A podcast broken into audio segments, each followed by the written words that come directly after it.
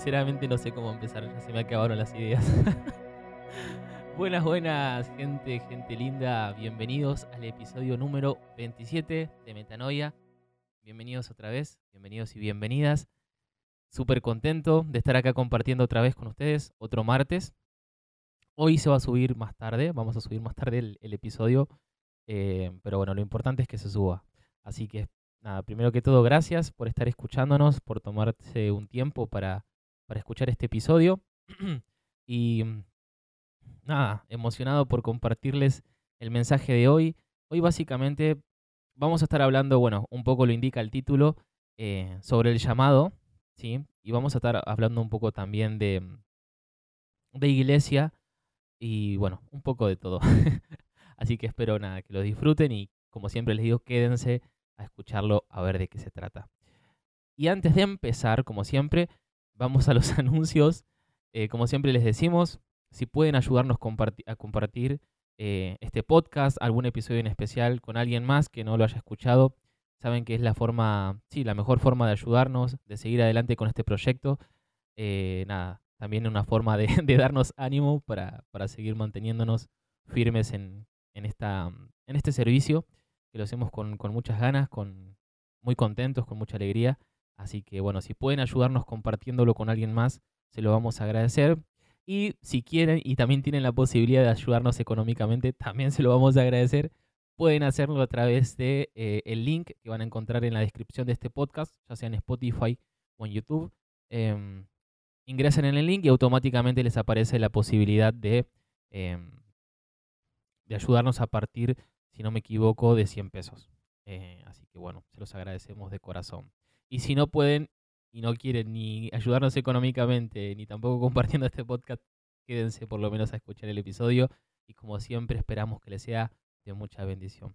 Así que, si les parece, vamos a entrar al episodio de hoy, que el título es Un llamado escandaloso.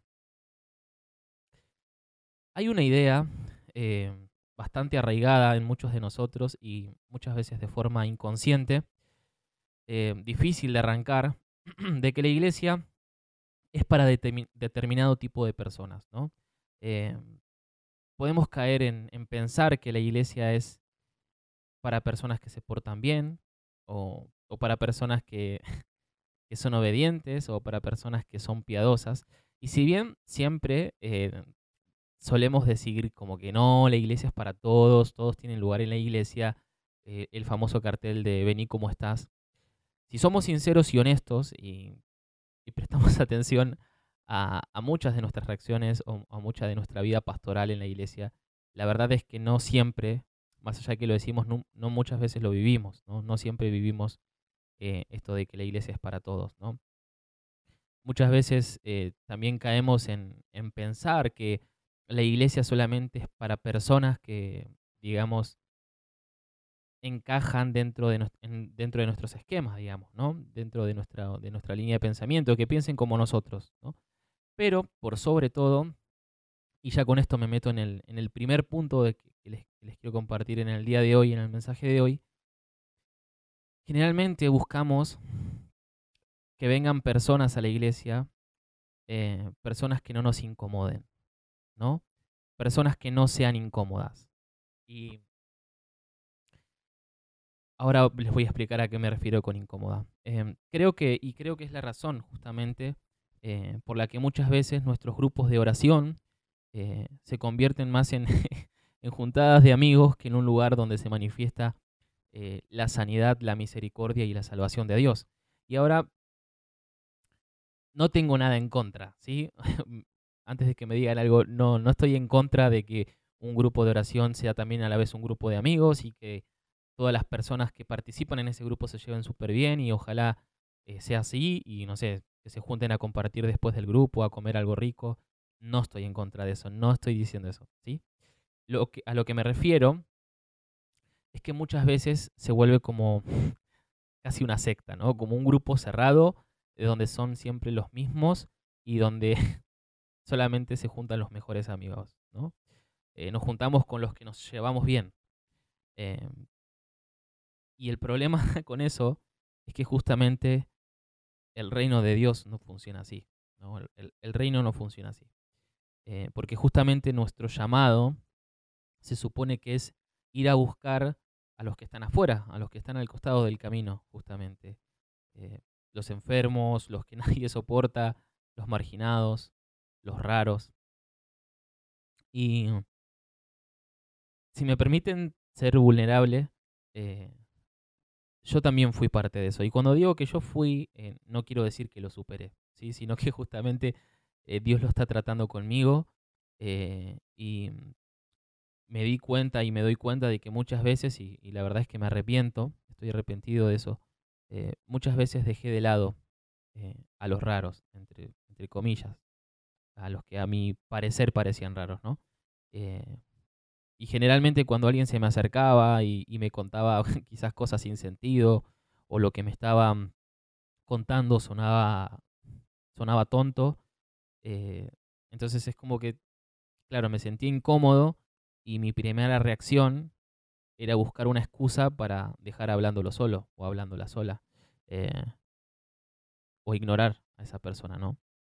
Y, y fue así hasta que, hasta que tomé conciencia de que en esas personas también está Cristo.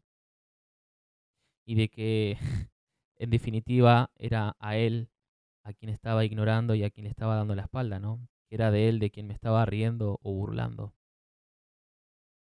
Y me da mucha vergüenza decirlo, pero no sé, sentía la necesidad de compartirlo, porque creo que no creo que sea el único, ¿no? Eh, qué estúpido se puede llegar a hacer muchas veces. Y, y también es incómodo que venga a la iglesia no solamente alguien que pueda parecer raro, sino también alguien que, que, no piensa como nosotros, ¿no? Que, que, viene y empieza a criticar todo, o que critica a la iglesia, que critica al papa, que critica a este al otro. Em, no sé, alguien que no es constante o irresponsable.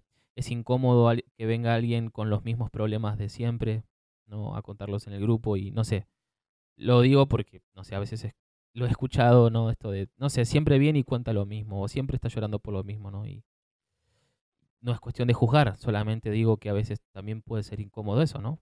Que siempre venga una persona con lo mismo, ¿no? Y eh, a eso quería apuntar, ¿no? Y mm, sobre todo, eh, también es incómodo que venga alguien que no nos cae bien o que tiene mala fama. no sé si alguno de los que me está escuchando o de las que me está escuchando les habrá pasado, ¿no? Pero qué incómodo cuando cae alguien al grupo que no te cae bien. No o cuando cae alguien a la iglesia y, es esa persona que por ahí sabes o tiene fama o hay tales o hay ciertos comentarios en el barrio de esa persona y, en ese momento es como que viene de todo a, la, cabeza, a los pensamientos y no necesariamente esos pensamientos son muy evangélicos, ¿no? Em, ¿O qué pasaría? Esto también me lo, me lo pregunto. Eh, ¿Qué pasaría si viene al grupo o a la iglesia alguien que es del partido político opuesto al que estamos nosotros o algunos de nosotros. ¿Qué pasaría si Jesús llamara a ese político corrupto que tanto odias? ¿Y por qué digo esto? Eh, sinceramente, en este último tiempo eh, a ver, pasó siempre, pero en este último tiempo no sé por qué, es como que lo estuve viendo más seguido. Ver eh, publicaciones de diferentes hermanos y hermanas eh, que obviamente están en partidos políticos opuestos, no voy a decir los nombres de esos partidos, pero supongo que se darán una idea. Y, es ver todo el tiempo cómo se están tirando de todo, ¿no? Se están, eh, no sé, se acusan mutuamente, ¿no? Para unos los otros son los odiosos, los corruptos y lo que sea. Y para el otro bando es al revés. Los, corruptos son los de la otra vereda, los, los odiosos, lo, que sea. Los que estafan, los que roban. Y, y llega un momento en que, claro, o sea, pareciera, pareciera que, somos más partidarios de, ciertos políticos que, seguidores de Jesús, ¿no? Porque ¿dónde está el límite? ¿Dónde está el límite donde, donde frenás y decís, no, No, no, no, o sea, es un hermano. ¿Dónde está el límite? ¿Soy más fanático de cierto partido político o soy seguidor de Jesús? Porque si nos centramos justamente en ciertos partidismos, terminamos cayendo en un odio. Porque es eso, es odio hacia el otro pertenece a otro partido político. ¿No? Y, y en este sentido, creo que mm, para los que somos creyentes, nuestra lectura del Evangelio muchas veces es, es, romántica, ¿no? Es un poco romántica. Pero cuando la traemos al presente se vuelve cruda, ¿no? ¿Y a qué quiero ir con esto? Generalmente, ¿por qué romántica? Porque generalmente nosotros empezamos a decir, ay, que Jesús es misericordioso y que Él fue a la casa de saqueo. Estoy siendo súper irónico, ¿no? Jesús es súper misericordioso y por eso va a la casa de saqueo y lo visita y, saqueo se convierte. Y saqueo más bueno le empezó a devolver todo lo que se había robado. Y suena súper bien em, y, genial, ¿no? Pero si nos ponemos a analizar em, la situación, y de hecho hay un episodio que se llama Visitando Saqueo, si lo quieren escuchar acá en Metanoia, eh, donde charlamos un poquito más del tema. Pero la verdad, la verdad, la aposta, es que era un tipo odiado. O sea, literalmente odiado en mayúscula, odiado por su pueblo. Era un corrupto, era un estafador, eh, le robaba a la gente, a los más pobres, a los vulnerables, le importaba un comín a la gente, lo único que le importaba era hacer plata para él eh, con, lo que tenía que hacer y nada más. O sea, no le importaba nada más. Y Jesús, sin embargo, va y lo visita y ya sabemos lo que pasa después, ¿no? Mateo, Mateo era un traidor, lisa y llanamente. Un traidor a su pueblo se vendió para Roma. Entre los seguidores de Jesús había terroristas, ¿no? del grupo de los celotes, había homicidas. Y el mismo Pablo, el mismo San Pablo que muchas veces citamos en nuestras predicas o para decir algo, comentar algo, siempre citamos a San Pablo. El mismo Pablo era un asesino. Y la Biblia, la palabra nos habla de que respiraba odio respiraba odio hacia los cristianos. Y nosotros muchas veces, por romantizar esas lecturas, no nos metemos de lleno a lo que nos está queriendo decir Dios. No, porque, ay, San Pablo es el gran apóstol y no sé qué cuánto, y, no nos damos cuenta de quién era antes, de lo, de lo, que hizo Dios. O sea, era un, era un asesino, era un, era un perseguidor de la iglesia. Díganme si eso no es un escándalo. Tráiganlo, tráiganlo al hoy. ¿Qué pasaría? ¿Qué pasaría si viene un político corrupto como saqueo a la iglesia? ¿Cuál sería nuestra reacción? Es un escándalo. Es un escándalo. ¿Qué pasaría si Jesús los llama?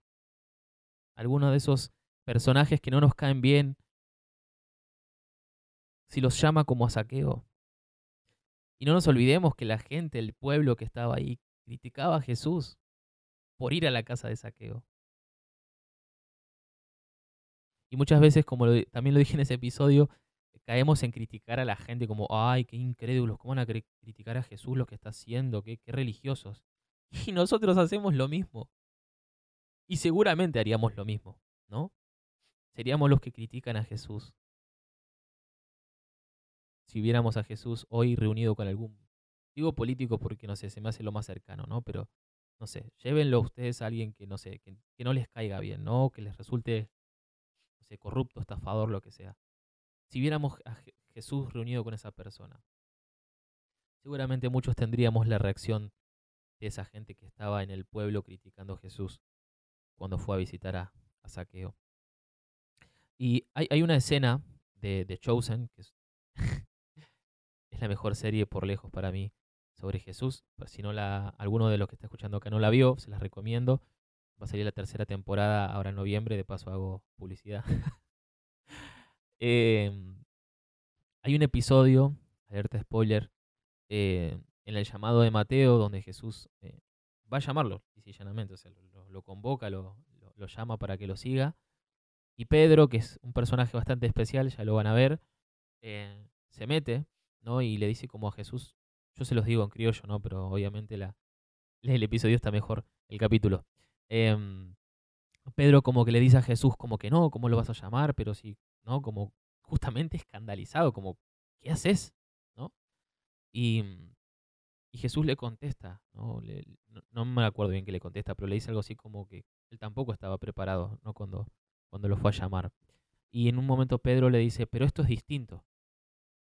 Y Jesús le contesta y, no sé, me parece hermosa, exacta la, respuesta de Jesús y él le dice, van a haber muchos distintos en el camino. Van a haber muchos distintos en el camino. Me dejó pensando. La verdad es esa, me dejó pensando. Van a haber muchos distintos en el camino. Y quisiera compartirles ahora, si tienen Biblia por allí, mientras mientras busco la lectura que ya la encontré, pueden, si quieren, poner pausa y lo buscan. Es Mateo 9, capítulo 9, del versículo 9 al 13. Y se los leo, dice, dice así. Jesús, al irse de allí, vio un hombre llamado Mateo en su puesto de cobrador de impuestos. Y le dijo, sígueme. Mateo se levantó y lo siguió. Como Jesús estaba comiendo en casa de Mateo, un buen número de cobradores de impuestos y otra gente pecadora vinieron a sentarse a la mesa con Jesús y sus discípulos.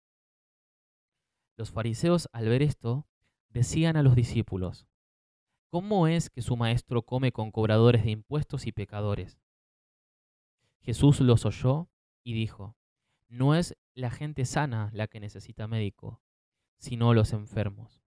Vayan y aprendan lo que significa esta palabra de Dios. Me gusta la misericordia más que las ofrendas, pues no he venido a llamar a los justos, sino a los pecadores. Repito el verso 12. Jesús los oyó y dijo, no es la gente sana la que necesita médico, sino los enfermos. Vayan y aprendan lo que significa esta palabra de Dios. Me gusta la misericordia más que las ofrendas pues no he venido a llamar a los justos, sino a los pecadores.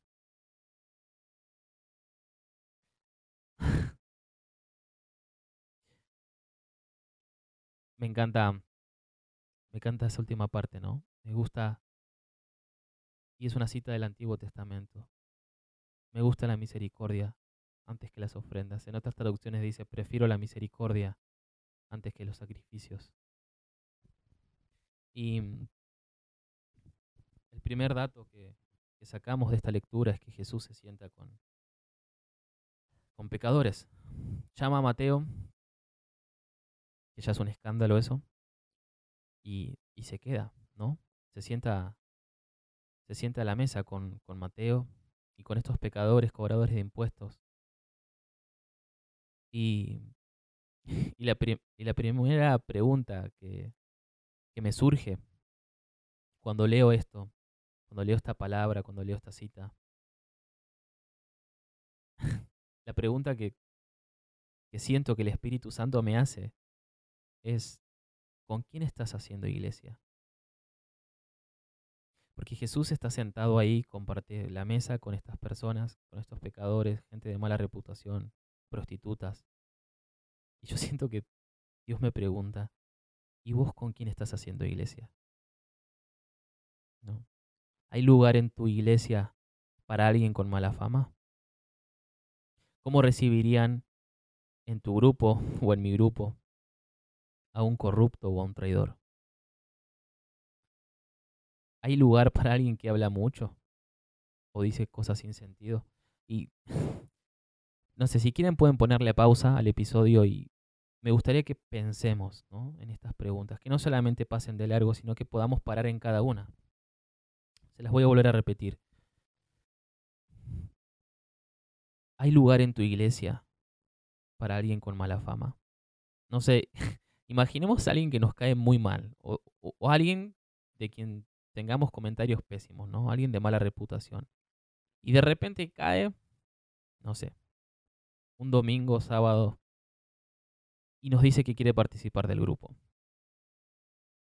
¿cómo sería nuestra reacción? ¿Cómo sería, no, no sé, nuestra cara? ¿Cómo reaccionaríamos? ¿Cómo reaccionaríamos si cae alguien que sabemos que es corrupto o que es un traidor y nos dice que quiere participar de nuestro grupo de ahora en adelante? ¿Cómo reaccionarías? ¿Cómo reaccionaría yo? ¿Cómo sería nuestra actitud? ¿Cómo sería nuestra actitud si cae alguien que piensa totalmente diferente? Si es alguien de otro partido político o incluso del opuesto, del enemigo. ¿Cómo lo recibiría en el grupo? ¿Lo amaría de la misma forma que las personas que piensan igual que yo? ¿O que, tienen la misma ideología política que yo? ¿O que tienen la misma postura teológica que yo? ¿Lo amaría? ¿La amaría? ¿Lo recibiría como, como a los demás? ¿Lo serviría? ¿Los vería de la misma forma?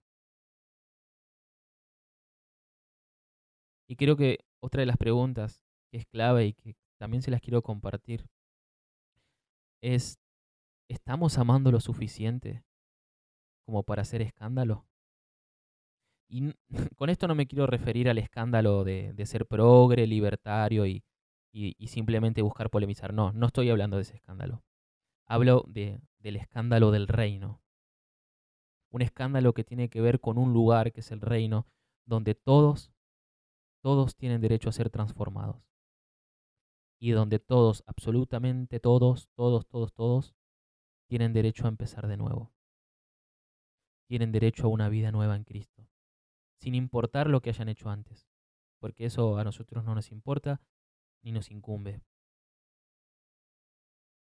Estamos amando lo suficiente como para darle un lugar en nuestra mesa a cualquier persona, sin importar su pasado, para que empiece de nuevo en Cristo.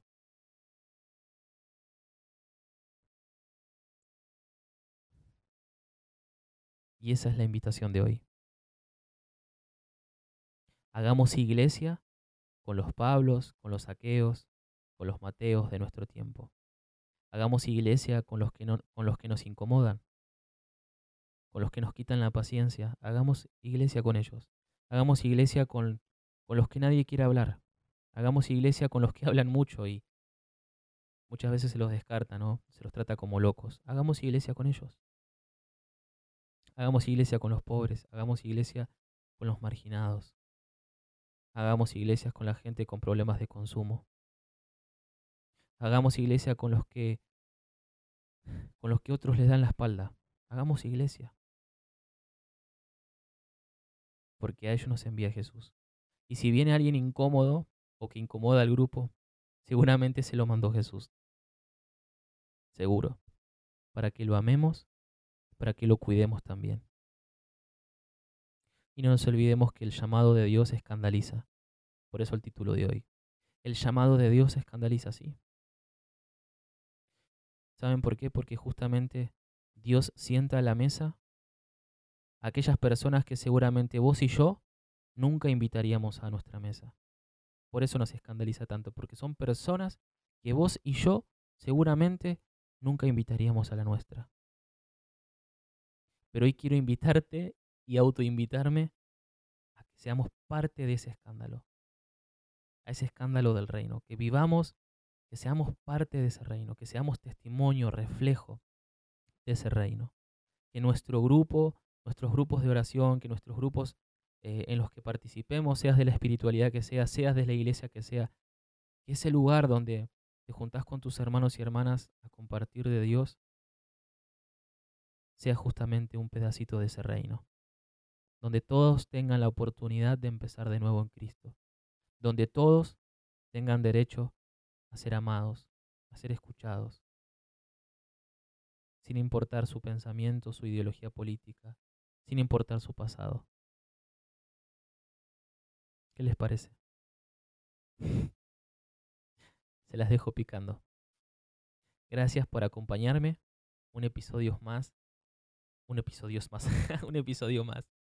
Les deseo un bendecido día. No sé cuándo van a escuchar esto, pero les deseo que tengan un excelente día y ánimo, ánimo para, para esta última parte del año, como siempre, como lo dije en el último episodio. Y y nuevamente gracias por estar y acompañarnos siempre. Recuerden que metanoia es renovar nuestra forma de pensar para transformar nuestra manera de vivir. Pase bien, gente. Nos vemos